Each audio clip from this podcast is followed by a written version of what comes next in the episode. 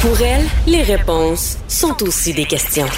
Vous écoutez Caroline Saint-Hilaire. On va aller retrouver la mairesse de Montréal, Valérie Plante. Bonjour, Madame la mairesse. Bonjour. Oh, on avait dit qu'on se parlerait pour euh, votre bande dessinée, que vous venez de lancer, mais avant, je suis obligée de vous demander, vous avez procédé à l'annonce de votre plan de relance.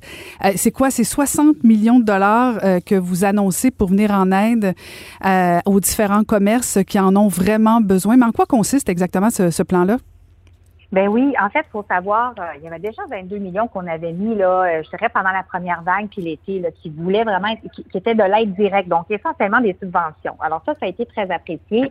Mais là, on regarde vers l'avenir, on dit, ben, la ville de Montréal, bien qu'on n'ait pas les moyens financiers du fédéral ou du provincial avec des millions, des millions et des milliards, bien, nous, on fait notre part. Et là, c'est 60 millions, comme vous l'avez dit, qui vont être injectés euh, dans des secteurs qui en ont bien besoin, mais aussi qui vont venir contribuer à euh, mettre des projets, par exemple, euh, en habitation et en transport. Donc, on est vraiment dans la planification parce que on le sait, une relance économique, il faut qu'il y ait des, des, des, projets qui, qui sont comme des, des leviers, là, qui font travailler du monde, qui créent de l'engouement, créer des jobs après. Hmm. Est-ce que vous pensez que ça, va régler euh, pas tous les problèmes? Là, ce serait peut-être présomptueux là, quand même, là, mais parce qu'on on, sent bien que ça va pas bien à Montréal au niveau de, de l'immobilier, au niveau des commerces. Est-ce que ce 60 mm-hmm. millions-là, c'est pas un peu un coup d'épée dans l'eau? Écoutez, je dirais que c'est pas un coup d'épée dans l'eau pour une ville. Mais on est la métropole là, qui, euh, on est la ville, une mm-hmm. des villes canadiennes qui investit le plus dans son argent euh, directement là, dans la relance économique. Mais c'est sûr que quand on pense à des grands projets qui vont susciter euh, euh, de l'engouement, ben, je pense à du transport, ben, à ce moment-là, c'est des projets de métro. Donc, nécessairement, c'est le gouvernement provincial, fédéral. Mais pour des projets, par exemple, en habitation, on voit très bien comment on pourrait collaborer avec d'autres parties, pas d'autres parties, mais d'autres mm. paliers, mais qu'on va pouvoir contribuer de façon importante comme on, le fait déjà. Donc, je pense qu'il faut le voir comme la ville de Montréal, depuis le début de la crise, on est investi, on parle avec l'ensemble des écosystème qui d'ailleurs est extrêmement mobilisé. Et moi, ce que je peux faire comme ville, c'est injecter des, fonds, bien sûr, mais aussi être le bras terrain, être euh, la, personne qui va faciliter euh, l'arrivée de ces investissements-là, soit par des terrains, par des permis, par tout ça doit bien atterrir. Hum. Madame la maire, je vous prends au, bon sur cette euh, réponse-là parce que certaines personnes ont été euh, dures à votre endroit au niveau de certaines mhm. critiques, notamment au niveau du leadership des restaurateurs, où on n'a pas senti euh, que vous étiez derrière les commerçants et plutôt, bon, je, je, dirais pas, vous avez été dur à leur endroit en termes de, de, au niveau de la construction, tout ça je, sens que plusieurs personnes se seraient attendues que vous soyez une leader un petit peu plus euh, proactive au niveau de défendre les restaurateurs, les commerces de Montréal. On, vous sent timide à ce niveau-là? Ah, ben écoutez, j'entends votre, votre commentaire. C'est sûr que pour moi, ça, ça m'étonne un peu parce que dès le début de la crise, comme je disais, le 22 millions, c'est allé aux commerçants, c'est allé aux petites entreprises. Et on est la seule, le seul palier qui, encore une fois, on donne de l'argent direct, pas des prêts, de l'argent direct, mm-hmm. qu'on facilite des projets de livraison, euh, qu'on a rendu les permis de terrasse cet été presque gratuit parce qu'on savait que c'était difficile. Euh, la baisse de taxes, pas la baisse, mais le gel des taxes et même mm-hmm. Euh, on a augmenté cette année pour une troisième année consécutive la baisse de taxes pour euh, les, locaux commerciaux. Ça va jusqu'à 16% Donc, euh, écoutez, je, je, je, m'explique mal. Peut-être que c'est une question de communication, mais je vous dirais que l'Association des, des commerces, des entreprises indépendantes canadiennes considère qu'on met on met tous les efforts nécessaires pour encourager mm. euh, l'entrepreneuriat parce que l'écosystème montréalais est beaucoup basé sur les petites entreprises, les petites et moyennes entreprises. Mm-hmm. Mais vous parlez d'écosystème, effectivement, et c'est intéressant parce que, euh, dans le fond, Montréal est, presque, presque une société distincte au Québec, dans le mm. sens où, au niveau des restaurateurs, je reviens là-dessus, euh, est-ce que Montréal aurait pas dû demander un statut particulier de dire, ben, on va garder nos restaurants ouverts parce que c'est une plaque tournante importante? Est-ce que vous avez essayé de plaider ça au niveau avec le gouvernement du Québec ou c'était pas c'était pas nécessaire? Ben écoutez, moi je suis en contact avec les restaurateurs depuis le début de la crise, là, pas, pas l'entièreté, mais il y a une, entre autres euh, les grands chefs ou les grands, euh, ceux qui ont plusieurs établissements, je les ai rencontrés à plusieurs reprises. On travaille d'ailleurs sur une campagne de communication ensemble. Mais il faut se rappeler que Montréal a été l'épicentre. On mhm. a perdu, il y a 1500 personnes qui sont décédées dans la première vague. Et donc, à un moment donné, et, moi je l'ai dit depuis le début, bien que je veux que, que nos commerçants, nos restaurateurs fasse de bonnes affaires. La santé publique doit primer en ce moment. Alors moi, je me, j'ai décidé, et je pense que c'est la bonne chose à faire, de suivre les recommandations de la santé publique. Mais en attendant, je suis la première à faire des plaidoyers autant au fédéral qu'au provincial pour dire, hey, c'est à Montréal que ça se passe, c'est ici dont on souffle le plus parce qu'il y a eu la première vague qui a été dure. Puis la deuxième, elle n'est pas plus facile. elle n'est pas plus facile, effectivement. Et là, Madame la mairesse, on va parler de votre bande dessinée Simone Simoneau, euh, communément plus dans, pour les intimes appelée Sissi. Euh, donc, une bande dessinée que vous avez lancée la semaine dernière. Euh, pourquoi avoir eu envie de faire une bande dessinée sur une femme en politique? ben, écoutez. C'est une thérapie, c'est une thérapie que vous vous êtes payée, hein? on pourrait s'en jaser, je pense, vous et moi.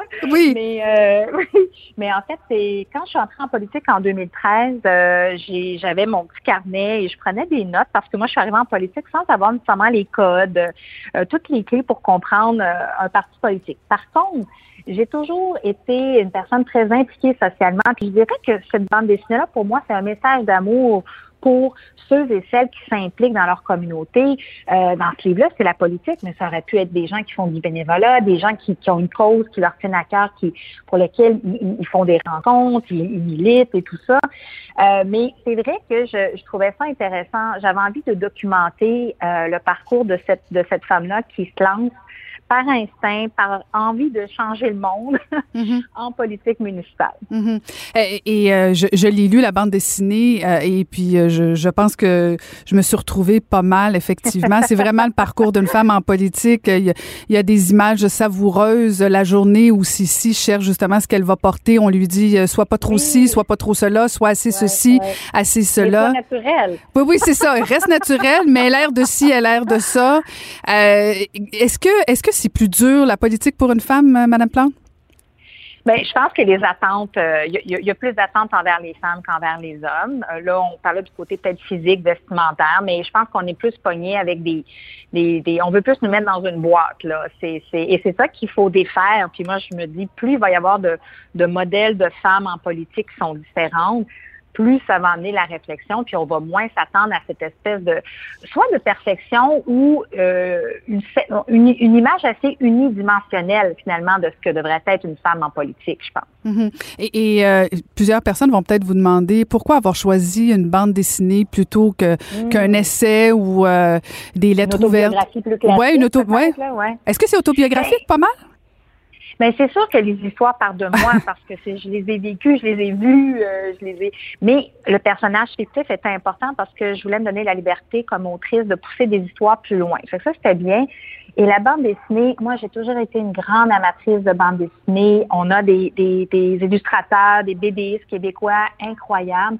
Et ce que j'aime dans la BD, c'est que c'est très accessible. Il y a les mots, bien sûr, mais les images qui parfois vont porter un propos ou encore des images qui vont porter des silences qu'en écriture, on peut pas nécessairement manifester de la même manière. Mm-hmm. Donc, moi, j'aime beaucoup. Je trouve ça très, euh, ça peut faire passer des, des, messages drôles, mais des fois moins drôles via les mots et les images. oui, des fois, les images passent mieux que, que les mots qui pourraient, pourraient devenir plus virulents.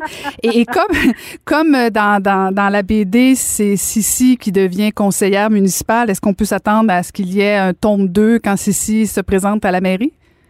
Ah, ben, tout ce que je peux vous dire, c'est que l'écriture, euh, pour Continue. moi, c'est, ben oui, parce qu'en plus, ça me fait du bien. Puis je pense qu'on a tous besoin de, de, d'espace de, de, qui nous font du bien là, pour notre équilibre mental. Alors, disons que j'ai jamais cessé d'écrire. On va dire ça comme ça. Disons que j'ai quelques anecdotes euh, dans, dans mon sac. ça sortira après l'élection, j'imagine, si tant est que... Ah, oui, ça prend du temps à faire, oui. ah oui, hein, c'est ça, c'est beaucoup de temps. Euh, Madame Plante, je veux vous parler aussi parce que vous avez accepté de signer une lettre sur le français avec euh, le ministre Simon Jolin Barrette. Euh, est-ce que, est-ce que pour vous, le français est important à Montréal? On a vu des différents sondages où ça se passe pas bien. Le français perd du, perd du, du, de l'espace. Du terrain. du terrain merci. Merci de faire de la traduction pour moi. euh, perd du terrain à Montréal. Euh, c'est quoi votre rôle pour, pour aider le sort du français à Montréal? Oui, ben, c'est sûr qu'à la base, c'est beaucoup une responsabilité du gouvernement du Québec et l'Office de la langue française pour s'assurer, par exemple, de l'application de la loi 101. Mais moi, je pense que les villes, dont Montréal, qui est la métropole du Québec, ont un rôle à jouer dans la valorisation du français comme étant euh, euh, la langue, euh, oui, d'accueil, mais la langue de travail, la, langue commune, en fait, c'est ce qu'on souhaite. Mais ça, ça doit passer, selon moi, par justement des initiatives positives, rendre l'apprentissage du français, entre autres pour les nouveaux arrivants, très facile et accessible. Ça passe par valoriser le français à travers notre culture. On a tellement une scène, une scène culturelle francophone forte alors moi, je suis beaucoup dans les, le positif. Et je vais laisser la logique de la langue française être peut-être plus dans, dans son rôle d'application et de s'assurer que les gens se conforment à la loi. Mais dans tous les cas, il faut que ce soit un travail d'équipe. Mm vous parlez de travail d'équipe. Euh, est-ce que vous sentez que tous les élus euh, du Conseil de ville de Montréal de et de l'agglomération euh, ont le même, le même objectif mm. que vous? Ben, c'est une bonne question. Voulez-vous un choix de réponse? Euh, oui, non, non mais je, je, vais me lancer, mais le conseil municipal, il y, a, il y a définitivement des coins de la ville où c'est très anglophone. Là. Je ne vous le cacherai pas. Puis sur l'île de Montréal, il y a une problématique, c'est qu'il y a la ville de Montréal, mais il y a les villes liées qui ont leur propre juridiction, leur propre conseil municipal.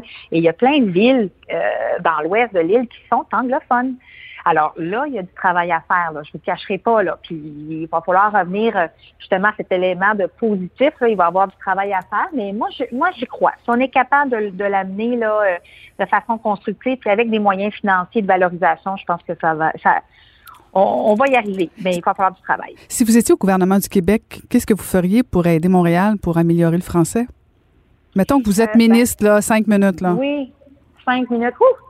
Euh, ben, définitivement, moi, je pense que la question de, de justement la lettre qu'on a signée, là, de renforcer euh, l'application de la loi 101 pour les entreprises euh, fédérales, moi, je trouve ça, je trouve que c'est très important. Mais sinon, j'injecterais des fonds pour que la, comme je disais, l'apprentissage du français soit facile. Parce que moi, ce que je remarque sur le terrain, c'est pour plein de nouveaux arrivants, là, euh, s'installer ici, se trouver une job, mettre s'occuper des enfants à l'école. Bref, c'est un parcours du combattant.